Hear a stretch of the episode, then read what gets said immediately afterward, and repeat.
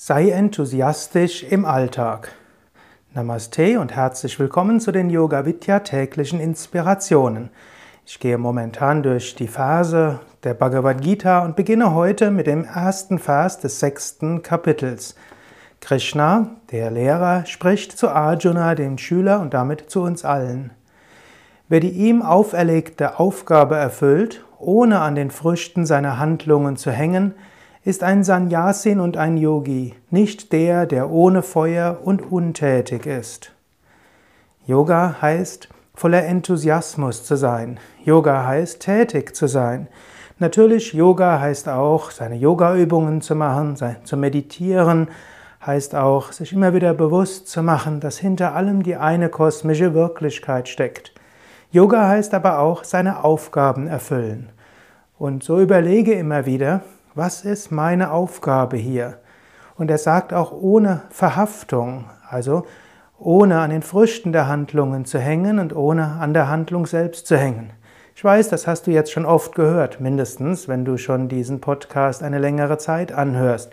Es ist ja das Hauptthema der Bhagavad Gita. Erfülle deine Aufgaben, sei nicht verhaftet, mach es voller Enthusiasmus.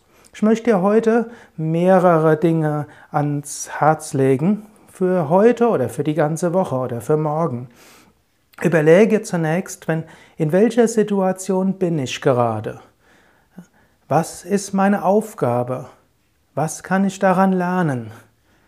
Wie kann ich daran lernen? Und wie kann ich meinen Enthusiasmus in diese, diese Aufgabe hineinbringen? Wie kann ich meine besonderen Fähigkeiten, meine besonderen Talente hineinbringen? Wie kann ich die Aufgabe so erfüllen, dass mein inneres Feuer dort hineingehen kann? Mehrere Sachen sind dabei noch besonders zu beachten. Wenn du überlegst, was ist meine Aufgabe, ist es auch gut, mal einen Schritt weiter zurückzugehen. Manchmal kommt man zu schnell zum Schluss und denkt, ja, das muss ich jetzt so und so tun und ich sollte es so und so tun und wenn ich es nicht so und so mache, dann passiert die und die Katastrophe. Aber oft überschätzen wir unsere Aufgabe und manchmal ist es gut, mal einen Schritt zurückzutreten. Du kannst auch überlegen, angenommen, ich wäre jetzt ein äußerer Beobachter, ich wäre zum Beispiel jemand, den ich um Rat fragen würde, der mit meiner Situation zunächst mal nichts zu tun hat. Angenommen, ich erzähle ihm diese Situation. Was würde er denken, was hier meine Aufgabe ist, was hier meine Verantwortung ist?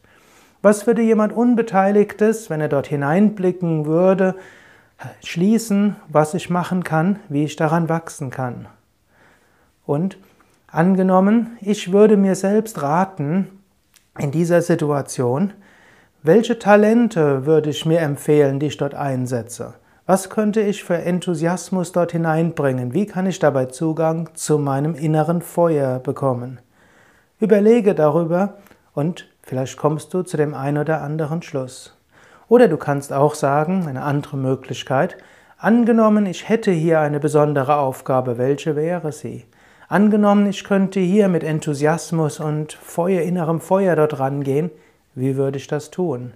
Angenommen, ich hätte diese Aufgabe erledigt und dabei viel Kraft und Energie gespürt, wie hätte ich sie gemacht?